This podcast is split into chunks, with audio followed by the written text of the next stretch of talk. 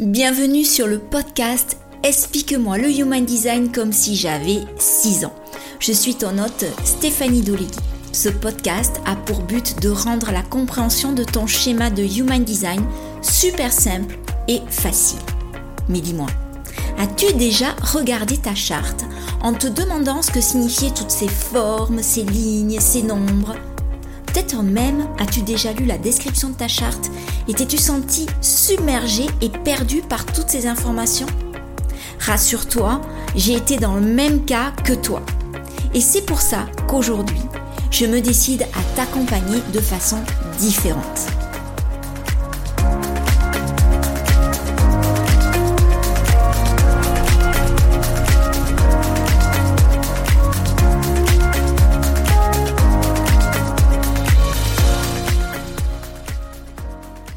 Bienvenue dans ce nouvel épisode très particulier puisqu'il s'agit aujourd'hui d'un format questions-réponses. Mais avant de commencer à répondre à vos questions, je tiens à vous souhaiter une excellente année 2024. Alors pour ceux qui débutent en Human Design, je vais vous apprendre que la nouvelle année en HD, elle débute pas le 1er janvier comme dans le calendrier grégorien, mais bien le 22 janvier. En fait, cela correspond à l'entrée du soleil en la porte 41, qui est la porte du renouveau, de l'imaginaire, et qui permet de rêver grand et de poser nos intentions de l'année. Alors, si vous vous êtes inscrit à la salle de gym le 1er janvier et que vous êtes arrêté entre-temps, c'est normal, parce qu'il s'agissait d'un faux départ. Je plaisante, mais pas tout à fait, car j'ai pu remarquer que ces 20 premiers jours de l'année, euh, l'énergie était plutôt fluctuante et propice au faux départ. Ceci étant dit, on va entrer dans le vif du sujet avec les questions. Je pense que je ne pourrai pas répondre à toutes les questions parce que l'épisode va être très long. Je vais vraiment essayer de gérer le timing au mieux. Ceci dit, si j'ai pas répondu à toutes les questions que vous m'avez envoyées, ne vous inquiétez pas, j'y répondrai soit dans un autre épisode, soit je vous répondrai directement par message. Première question de Chloé. Je suis tombée sur le post Instagram d'une américaine qui parlait de Pop Human Design contre Trad Human Design. J'ai pas trop compris ce qu'elle voulait dire. Est-ce que tu pourrais me donner ton avis sur la question? En ce moment, il y a, j'ai remarqué aussi qu'il y avait beaucoup de posts qui, euh, qui parlaient, qui se positionnaient sur la différence entre le, ce qu'on appelle le Human Design traditionnel tel qu'il a pu être euh, enseigné par le fondateur du Human Design, hein, par Ra Uru, et ce qu'on peut appeler le Human Design populaire ou euh, Pop Human Design. Alors, la réponse, bien sûr, n'engage que moi, hein, mais pour moi, la différence entre un Human Design traditionnel et un Human Design populaire, c'est que le Human Design populaire s'inscrit plutôt dans une vocation, il a plutôt vocation à s'inscrire dans un chemin évolutif de pensée, de vocabulaire et de sagesse. Pour moi, c'est hyper important. Parce que même si je trouve que c'est hyper important de se baser vraiment sur le socle fondamental même du Human Design qui, est l'essence même de l'outil et qui nous provient des enseignements de Raoru parce qu'il ne faut pas perdre de vue cet objectif principal de l'outil, hein, on est obligé à l'heure actuelle de prendre en compte l'évolution de l'outil parce que le Human Design a, été découvert en 1987, qu'il a été euh, transmis dans les années qui ont suivi donc la rencontre de Raoru avec la voix. Et à cette époque-là, il avait un but très précis. Avec la mort de Raoru, il y a un cycle qui, pour moi, est terminé. Du moins, qui, pour moi, fait le socle de l'outil mais l'outil n'a pas terminé d'évoluer. Alors, moi j'ai entendu plein de fois Karen Curry Parker, qui est une de mes mentors, en parler, parce qu'elle a été formée par Raoru, elle a travaillé des années, des années avec lui, elle a embrassé sa façon de voir, elle a travaillé avec le même vocabulaire, elle a, elle a vraiment euh, épousé son, épousé c'est un bien grand mot, mais euh, adhéré à, son, à, son, à ses enseignements. Et puis elle s'est posé la question à la mort de Raoru de comment elle pouvait faire évoluer l'outil. Elle a créé ce qu'on appelle le Quantum Human Design. Et alors, quelle est la différence entre le Quantum Human Design et le Human Design populaire? Ben, Je pense que le Quantum Human Design, c'est un courant de Human Design qui s'est inscrit dans le même style de courant que d'autres styles de pensée. Alors moi, je suis très très littéraire, j'ai une base littéraire, j'aime la littérature, j'aime tout ce qui, que la littérature a amené dans le côté collectif, dans le côté historique, et, etc. Et, mon cerveau associe bien l'idée suivante, c'est que en littérature, les courants littéraires se sont suivis et se sont inspirés les uns les autres. Les courants littéraires ont été des courants qui ont bougé, qui ont amené de nouvelles idées, mais toujours en se basant sur un socle commun qui est la langue française. Et bien évidemment, quand on étudie la littérature, on a un côté les puristes de l'Académie française et de l'autre côté les gens qui sont pour une avancée, qui sont pour une avancée de la langue en tant que telle. Et il y en a certains qui voient que la poésie, si on sort du sonnet, euh, c'est plus, on n'appelle pas ça de la poésie, mais il y a quand même eu le mouvement de l'Olipo, euh, avec tous les poètes du début du XXe qui ont apporté à la littérature française une véritable ouverture d'esprit, une ouverture sur la poésie, qui ont mis un branle-bas de combat sur la structure même du poème et, et qui ont constitué, moi, c'est mon avis, des bases solides pour le rap actuel. Parce qu'il faut quand même rester très humble et se dire que en fait le monde c'est un éternel recommencement, ce ne sont que des cycles qui se répètent et qui évoluent.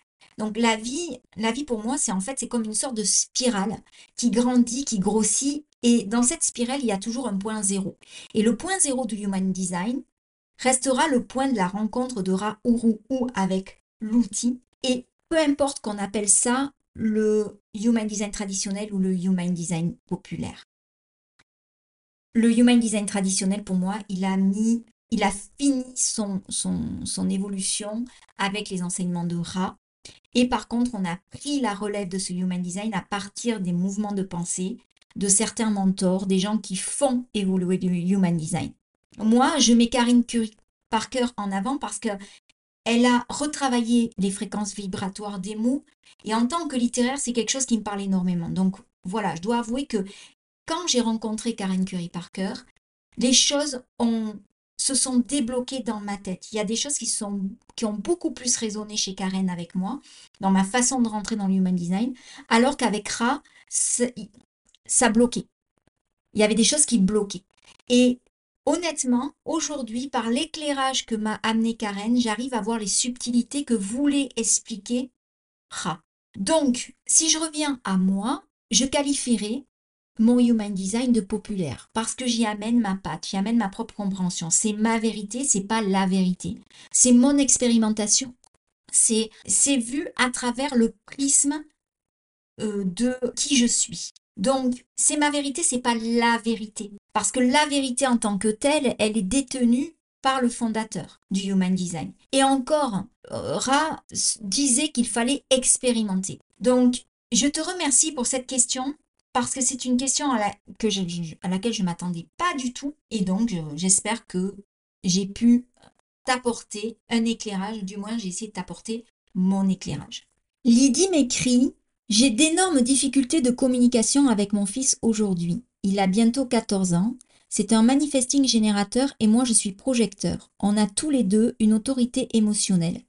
Je n'arrive absolument pas à me faire entendre et cela dans des éclats de voix qui m'épuisent.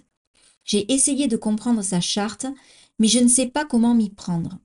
Comment le Human Design peut-il m'aider à apaiser les tensions avec mon fils? Waouh Alors cette question, euh, est exceptionnel. je vais essayer d'être structurée dans ma réponse. Déjà, on va partir sur le fait que avoir des problèmes, des difficultés de communication quand on a un ado de 14 ans, je dirais que c'est un peu la normalité en dehors même du human design. Je m'explique. L'adolescence, et ton fils est en plein dedans, euh, c'est une période de la vie qui est hyper importante pour la construction de l'être humain. C'est une période de confrontation, de confrontation obligatoire avec le modèle de l'autorité que représentent les parents, avec le modèle d'autorité que peut représenter le corps enseignant, avec le modèle d'autorité que peut représenter la société en général. 14 ans, c'est un âge où on découvre, on commence à découvrir énormément de choses. C'est une ouverture à la vie, c'est une ouverture au questionnement. C'est un moment où, euh, justement le, corps, il s'active, il rappelle le, à soi. Et euh, parce qu'il va y avoir les prémices d'une vie sexuelle. C'est euh, c'est une période où euh, c'est compliqué, c'est-à-dire qu'il y a des sentiments exacerbés, il y a des émotions, il y a, y a tout un champ de première fois en fait. Et c'est une phase de construction pour chaque adolescent. Donc c'est la normalité. Je dirais ça à n'importe quel parent, même en dehors de toute connaissance en human design. Ma fille cadette, Alice, elle a 16 ans et on a, on a des problèmes de communication, ça nous arrive encore, même avec tous les outils que je peux avoir en ma possession. On en a encore parce que c'est confrontant d'appartenir à deux périodes de la vie différentes. Il faut savoir que le cerveau adolescent, il fonctionne pas de la même manière que le cerveau adulte. Et ça, on a tendance en tant qu'adulte à l'oublier. Un cerveau adolescent, il est en pleine construction, il n'a pas du tout la même façon de, réguler les émotions qu'un adulte, il n'a pas du tout la même façon de, percevoir la réalité, de d'appréhender les choses. Hein. Tout ce qui est cortex préfrontal n'est pas encore fini, euh, n'est pas arrivé à maturité. Il faut savoir qu'on considère un cerveau adulte arrivé à maturité à l'âge de 25-26 ans. Donc, euh, je te souhaite encore dix belles années de confrontation dans la construction de ton cher et tendre. Euh, donc, il, a, comme le cerveau adolescent est à pleine construction, alors oui, c'est une période de l'adolescence où ils vont apprendre deux fois plus vite, où il va être en demande deux fois plus, euh, mais il va aussi avoir besoin de repli, il va avoir besoin de, se faire valider par ses pairs, par ses copains, par, euh, il va avoir besoin d'expérimenter. Quand tu vas lui dire quelque chose, il va avoir besoin d'aller euh, d'aller toucher le contraire de ce que tu lui dis pour justement se faire sa propre opinion. Et c'est ce qu'on appelle ça euh, le fait d'accéder à l'autonomie. Donc, au niveau émotionnel, il a besoin de moments, par exemple, de passer par des moments de colère intense. Il a vraiment besoin de, s'exprimer. Donc, voilà, ça, c'est la première chose que j'ai besoin de te, dire parce que, effectivement, euh, tu as peut-être des problèmes de communication avec ton enfant, mais déjà le fait de le reconnaître en tant que parent qu'on a des problèmes de communication avec son enfant, c'est euh, la moitié de la résolution de problèmes parce qu'on amène à la conscience que quelque chose n'est pas fluide. Et ça, c'est déjà super bien. Deuxièmement, tu me dis que tu es projecteur, tu es une maman projecteur et que ton enfant, c'est un ado manifesting générateur. Donc, je t'invite, déjà si tu ne l'as pas fait, à aller écouter les épisodes précédents où je consacre un épisode entier au manifesting générateur d'une part et au projecteur d'autre part. Mais quand on est manifesting générateur, on est un être qui a plein d'énergie on a un sacral défini et on a accès à la source vitale constante. Et en plus, on a ce soupçon de manifesteur qui varie en fonction de chaque manifesting générateur et qui donc pousse quelque part ton fils à vouloir initier et à vouloir atteindre une autonomie. Donc, je reviens juste sur le, fait que ton fils, il a 14 ans, que c'est un manifesting générateur, alors que oui, il a le sacral défini, mais on est bien d'accord aussi que l'adolescence, c'est cette période vraiment phare de la vie où on est capable, même en tant que générateur, à être tout feu, tout flamme, et l'instant d'après, je dirais tout feu, tout flemme c'est-à-dire à pas mettre un pied devant l'autre, à traîner. Et dans ces cas-là, on n'est même pas, notre énergie, elle n'est même pas assimilable à celle d'un projecteur, elle est assimilable à celle d'un légume. Et ça, c'est vraiment, euh, c'est pas propre au HD, c'est propre à la construction de l'être humain dans ses phases, ses phases d'évolution.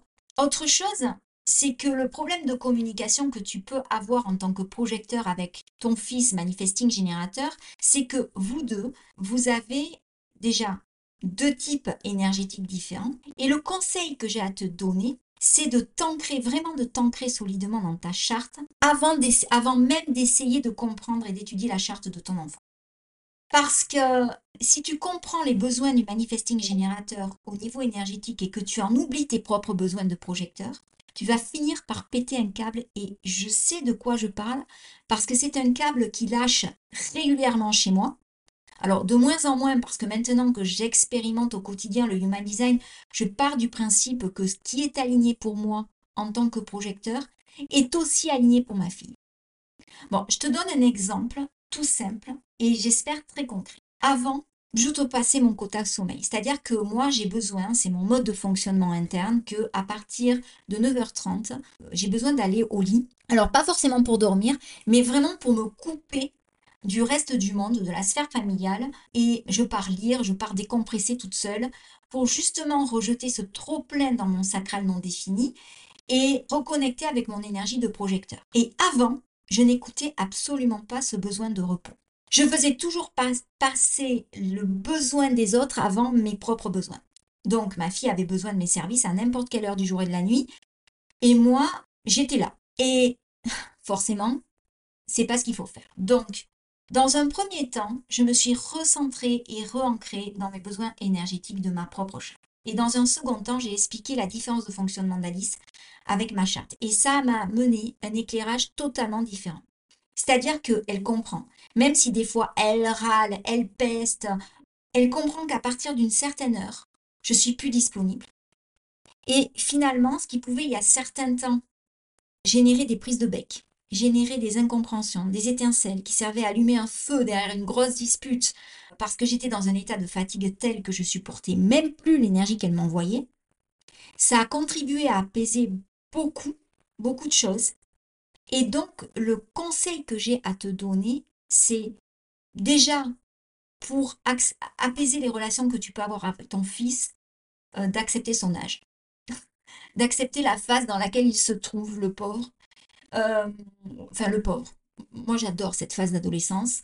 Donc, euh, c'est juste qu'il faut bien l'accompagner. Il faut que tu l'acceptes en tant que ado.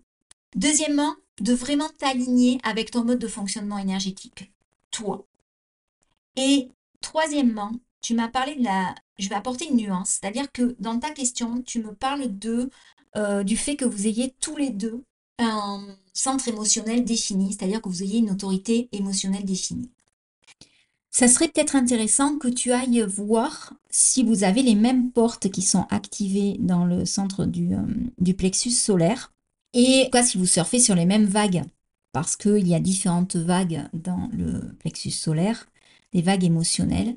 Et tu vas t'apercevoir que si vous n'avez pas la même vague émotionnelle, il va falloir que tu te mettes plus dans la prise de recul et la compassion et, l'observation de dire ok là je suis en train de m'engouffrer dans un truc qui est pas bon donc je vais le laisser surfer sa propre vibe.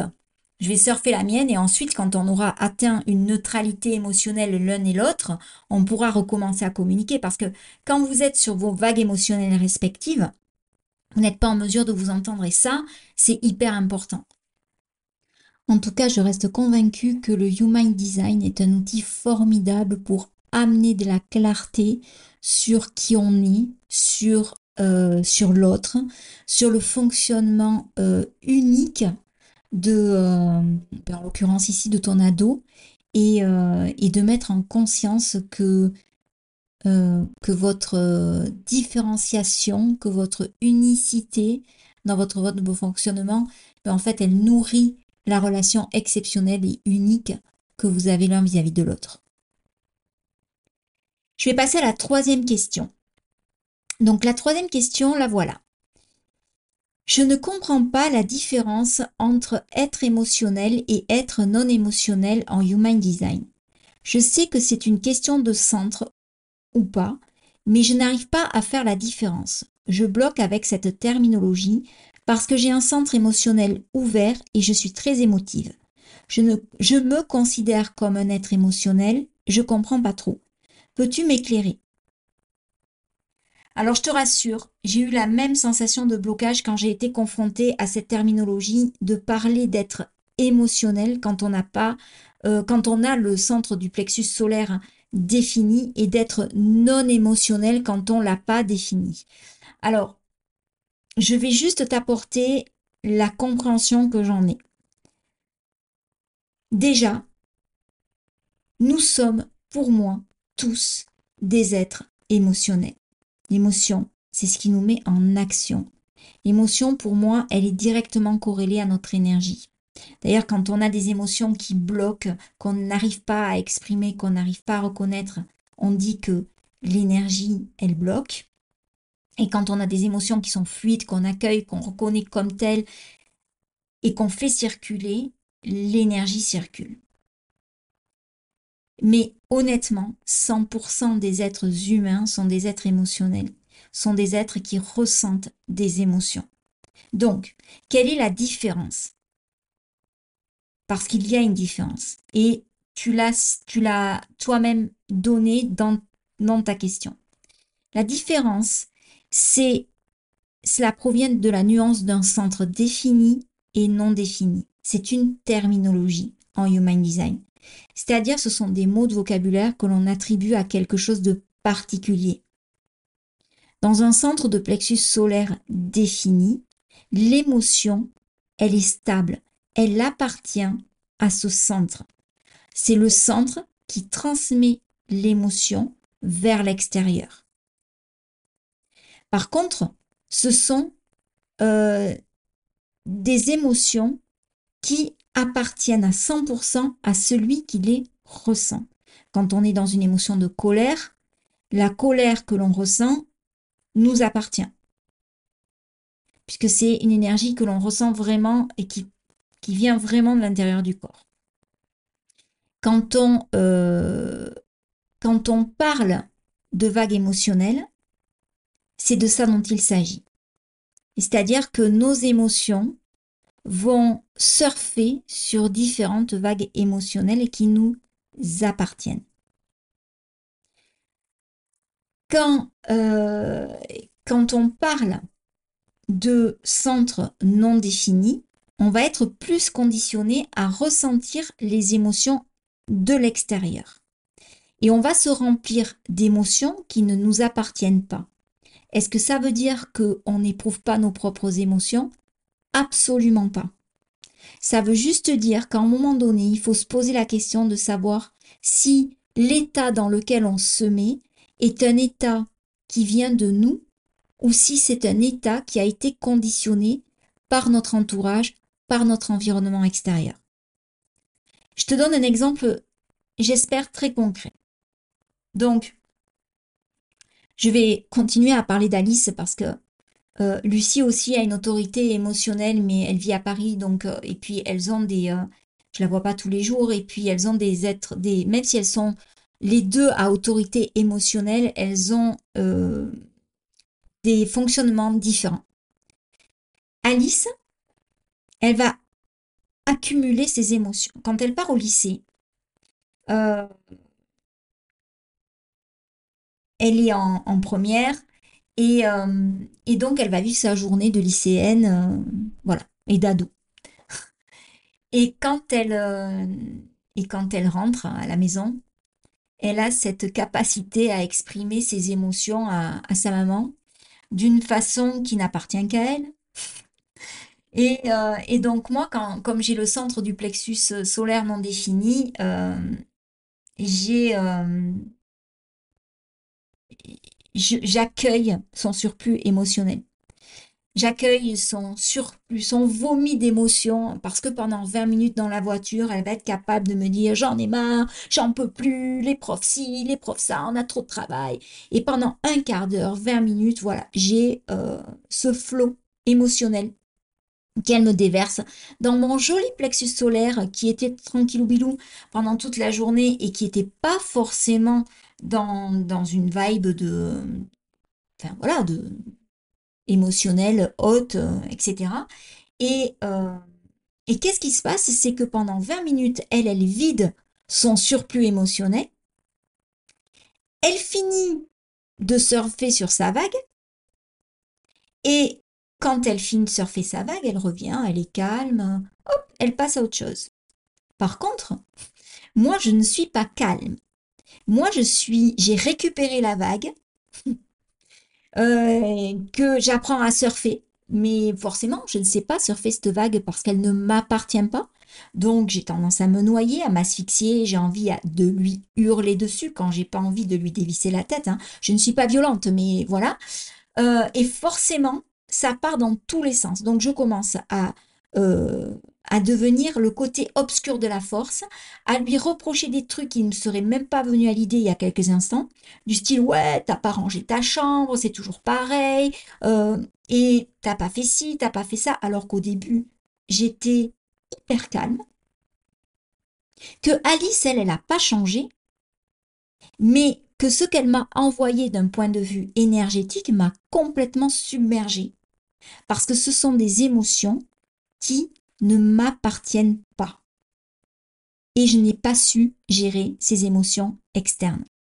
Donc pour revenir à ta question, eh, pour être vraiment très très succincte, hein, même si c'est un exercice difficile pour moi, euh, nous sommes tous des êtres émotionnels. Il s'agit juste d'une terminologie vraiment très spéciale pour le Human Design. Donc, ce qu'on entend par être émotionnel ou être non émotionnel correspond à une définition et à la façon dont on euh, perçoit et dont on vit les émotions. Est-ce que euh, on est quelqu'un qui les transmet à l'autre ou est-ce qu'on est quelqu'un qui les reçoit? En fait, j'espère que je t'ai éclairé. En tout cas, euh, merci pour ta question. Question suivante. Je viens de générer ma charte en Human Design. J'étais curieuse et je viens de découvrir que je suis générateur. Mais je ne me reconnais absolument pas dans ce type. Je me reconnais davantage dans le rôle du guide du projecteur. Je suis souvent fatiguée et je n'ai pas l'impression d'avoir accès à mon énergie tout le temps. Du coup, je me sens perdue et je ne sais plus quoi penser. Je pensais que ça allait m'aider, mais c'est tout le contraire. Est-ce que je suis obligée de prendre une séance d'accompagnement spécialisée en HD ou non? Alors déjà, je te rassure, tu n'es absolument obligé de rien.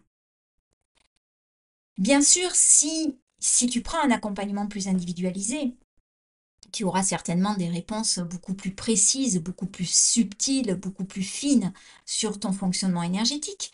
Mais si tu n'es pas encore prête à, passer le cap de te faire accompagner ou de te faire lire ta charte par un coach expert en Human Design, c'est OK. C'est toi qui décides. Hein. Je comprends très très bien ce que tu as pu éprouver quand... Euh, parce que très souvent, quand on génère sa charte, et qu'on découvre son type énergétique, c'est pas quelque chose qui résonne de prime abord. Déjà, le type énergétique en Human Design, c'est un terme générique et on ne peut pas faire d'une généralité l'explication d'une individualité. Donc le type énergétique, c'est une très très bonne porte d'entrée pour le Human Design. C'est-à-dire que de passer par la compréhension de son type énergétique, c'est formidable. Mais je mets un bémol à ça. Quand j'ai commencé à étudier le Human Design, alors je me suis reconnue d'un côté par le type énergétique du projecteur, mais j'ai vraiment compris mon mode de fonctionnement et j'ai pu appliquer les trois piliers du Human Design que sont le type énergétique, la stratégie et l'autorité, quand, euh, quand j'ai pu comprendre le fonctionnement de mes centres. Moi, le fonctionnement de mes centres, ça a été une révélation de savoir quels étaient mes centres définis, quels étaient mes centres non définis. Et, euh, et quels étaient les centres où j'avais une énergie constante et quels étaient les centres où j'avais une énergie fluctuante. Euh, moi, quand j'ai commencé à comprendre mon mode de fonctionnement, quand j'ai compris comment fonctionnaient mes centres définis, ça a changé totalement ma façon de voir les choses et ma façon de, ma façon de vivre. Complètement. Ne serait-ce qu'avec mon centre du plexus solaire non défini, j'ai enfin pu mettre de l'éclairage, de la conscience, de la compréhension sur des dysfonctionnements émotionnels à la maison. Voilà. Et, c'est sûr qu'en fait, alors la semaine dernière, j'ai consacré l'épisode euh, du podcast au conditionnement. Et je trouve que le conditionnement explique énormément le fait de ne pas se reconnaître dans un type énergétique. Parce qu'en tant qu'individu, on est non seulement obligé de se développer dans notre individualité, mais on est aussi obligé de se confondre dans une masse parce qu'on est avant tout un être social, qu'on vit en société et que la société, elle nous éduque, elle nous élève avec cette volonté de nous apprendre à initier. Or, on n'est pas tous des manifesteurs. elle nous oblige à, à bâtir, elle nous oblige à faire alors qu'on n'est pas tous des générateurs ou des manifesting générateurs. Donc il faut vraiment aller regarder du côté de ce, de ce conditionnement parce que quand on essaye d'initier comme un manifesteur ou quand on essaye de faire les choses comme un générateur, manifesting générateur, alors qu'on n'appartient pas à ce type énergétique, on, est dans la force, on est dans, dans du push euh, et du coup on, on perd notre authenticité. Et on va entrer dans quelque chose qui va vers l'épuisement. Et c'est là où je rejoins le fait que tu dises que tu te sentes fatigué et plus projecteur. Il faut regarder dans le conditionnement. Peut-être que tu te sens projecteur parce que tu, dans ton entourage, tu, tu as euh, une majorité de projecteurs. Peut-être que ton mari est projecteur lui-même, ou alors que tu as des enfants projecteurs et que il t'influence dans ta façon d'être, dans ta façon de te, de te comporter. Mais faut vraiment garder à l'esprit que le, le type énergétique n'est qu'un terme générique pour rassembler plusieurs individualités dans une généralité. Et que donc il faut, c'est une merveilleuse porte d'entrée, mais il ne faut pas s'arrêter à ça. Question suivante. Je suis débutante en Human Design. J'adore ton podcast, vraiment. Oh, merci. J'ai quand même l'impression que quand on commence à s'y intéresser, on n'a jamais fini. Et moi, je ne suis pas constante. J'aime bien aller d'un côté puis de l'autre, d'un outil à un autre. En ce moment, il y en a beaucoup qui parlent des Jinkies, qui disent que c'est complémentaire avec le Human Design, voire que c'est mieux.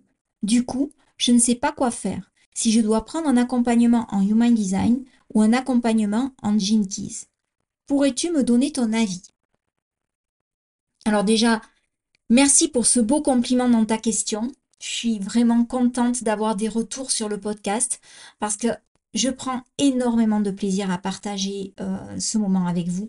Donc n'hésitez pas à m'envoyer vos retours parce que ça me booste, ça m'encourage à aller encore plus loin, à vous partager ma façon de voir les choses, à vous partager ma vérité. Hein. et peut-être, euh, ça m'encourage aussi à me rendre un peu plus visible en tant que projecteur parce que c'est un peu mon côté euh, qui pêche hein, euh, et sur lequel je vais vraiment bosser en 2024, me rendre visible, c'est une de mes intentions de cette nouvelle année. Donc, pour revenir sur ta question, les Jinkies sont très différents du Human Design, mais elles s'appuient là encore, je partage ma vision hein, parce que je, tiens vraiment à préciser que je ne suis pas une experte en, en Jinkies. C'est quelque chose qui m'intéresse énormément et profondément. Donc je compte me former, je suis d'ailleurs en train de me former, mais je ne veux pas dire des choses qui ne seraient pas correctes. Donc voilà. Les choses étant dites, euh, j'insiste encore sur le fait que je partage mon point de vue et uniquement mon point de vue. Et si ça ne résonne pas avec toi, c'est OK. Pour moi, les Jinkies et le HD ont en commun les hexagrammes. Ils ont la même porte d'entrée, à savoir les hexagrammes de Liching. Mais ce sont deux outils et deux visions complètement différentes. La façon dont je vois les choses, c'est que pour moi, les Jinkies sont un peu les... Pour les comparer aux cousines du HD. C'est-à-dire que concrètement, pour moi, ils appartiennent à la même famille. Le grand-père ou l'arrière-grand-père étant le I. Richard Rudd, qui a écrit les clés génétiques, a d'ailleurs été un disciple de Ra Donc, il a reçu le socle de connaissance du HD. Et puis, il a canalisé les Jinkies. Et si moi, je reviens à l'essence même de ce podcast, hein, qui est vraiment de d'enseigner les choses comme si on était des enfants de 6 ans, je dirais que pour moi, le Human Design, c'est le côté plutôt masculin, le côté yang de l'énergie qui se situe dans le faire, dans l'action, dans le concret, dans le fait de donner. Il donne des clés, il donne des portes d'entrée pour passer à l'action. Et les Jinkies, elles représentent plutôt le côté féminin, le côté yin, le côté du recevoir, de la contemplation, de la prière, de la sublimation justement de l'énergie masculine en quelque chose de beaucoup plus subtil encore. Donc, le Jinkies, les Jinkies sont liés à la partie physiologique, au corps. Je ne vais pas rentrer dans les détails parce que c'est une question qui demande à elle seule un épisode complet. Et aujourd'hui, à l'heure actuelle, je ne sais même pas si je serai capable de t'amener l'éclairage suffisant avec mes connaissances pour faire cet épisode. Mais j'espère qu'à l'avenir, ça sera le cas. Les 64 hexagrammes correspondent aux 64 codons et également aux 64 portes en HD. Pour revenir à ta question, je ne sais plus quoi faire. Est-ce que je dois prendre un accompagnement en HD ou un accompagnement en Jinkies Moi, déjà, ce que je te propose dans un premier temps, c'est de générer ta charte HD et de générer ton profil holographique en Jinkies. C'est gratuit et donc ça t'engage à rien. Et déjà de voir ce qui résonne le plus avec toi à ce moment-là. Parce qu'on est sur des subtilités, on est sur des envies, sur des propositions de connaissances de développement de soi qui ont une énergie totalement différente. Et donc, ça n'appartient qu'à toi.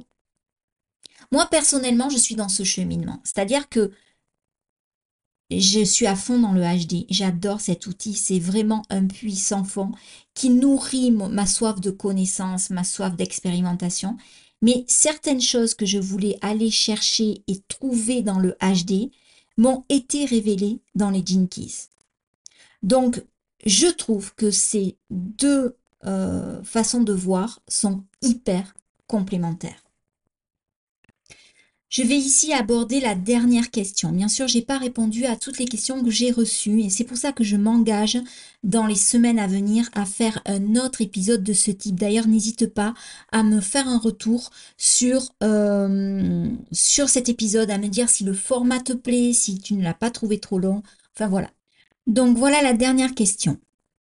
Dans un de tes podcasts, tu dis que tu aurais changé ta manière d'enseigner si tu avais connu le HD avant.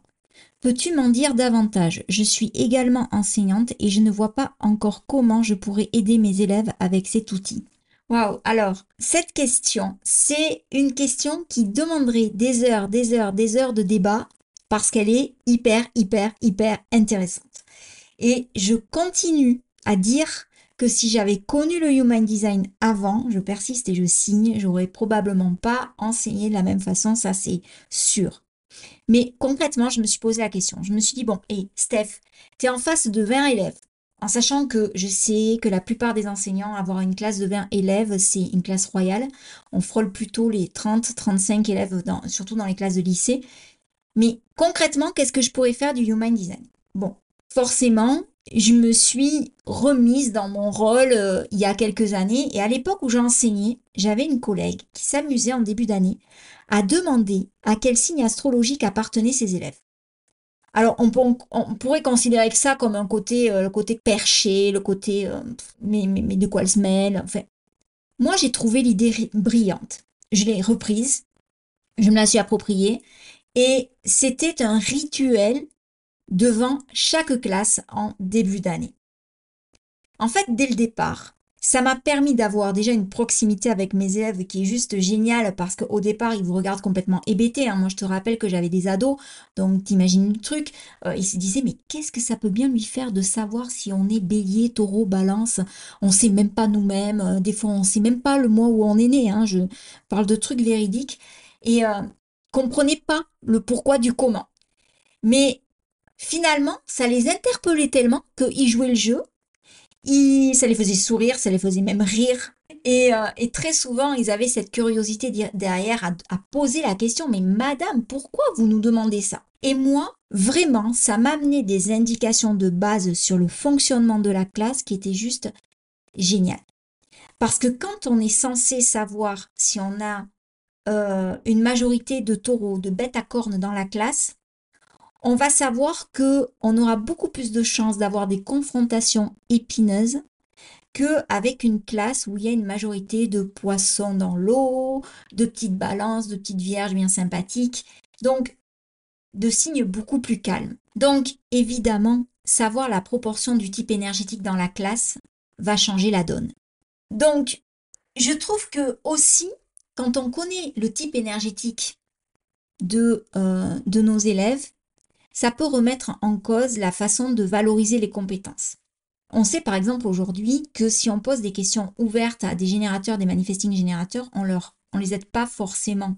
On les met plutôt dans une attitude de doute, dans une sorte de piétinement. Ils reviennent sur ce qu'ils ont dit, ils savent pas si c'est ça, si c'est pas ça, etc. Et on les met pas forcément dans une posture de décideur pleine conscience. Quand on est enseignant, on est dans un système qui veut qu'on apprenne à l'élève à argumenter, à savoir faire un plan. Donc forcément, ça nous, ça nous pousse à leur poser des questions ouvertes. Et, et très très souvent, leur poser des questions fermées sous forme de QCM, sous forme de jeu, ça peut être très très très dynamisant.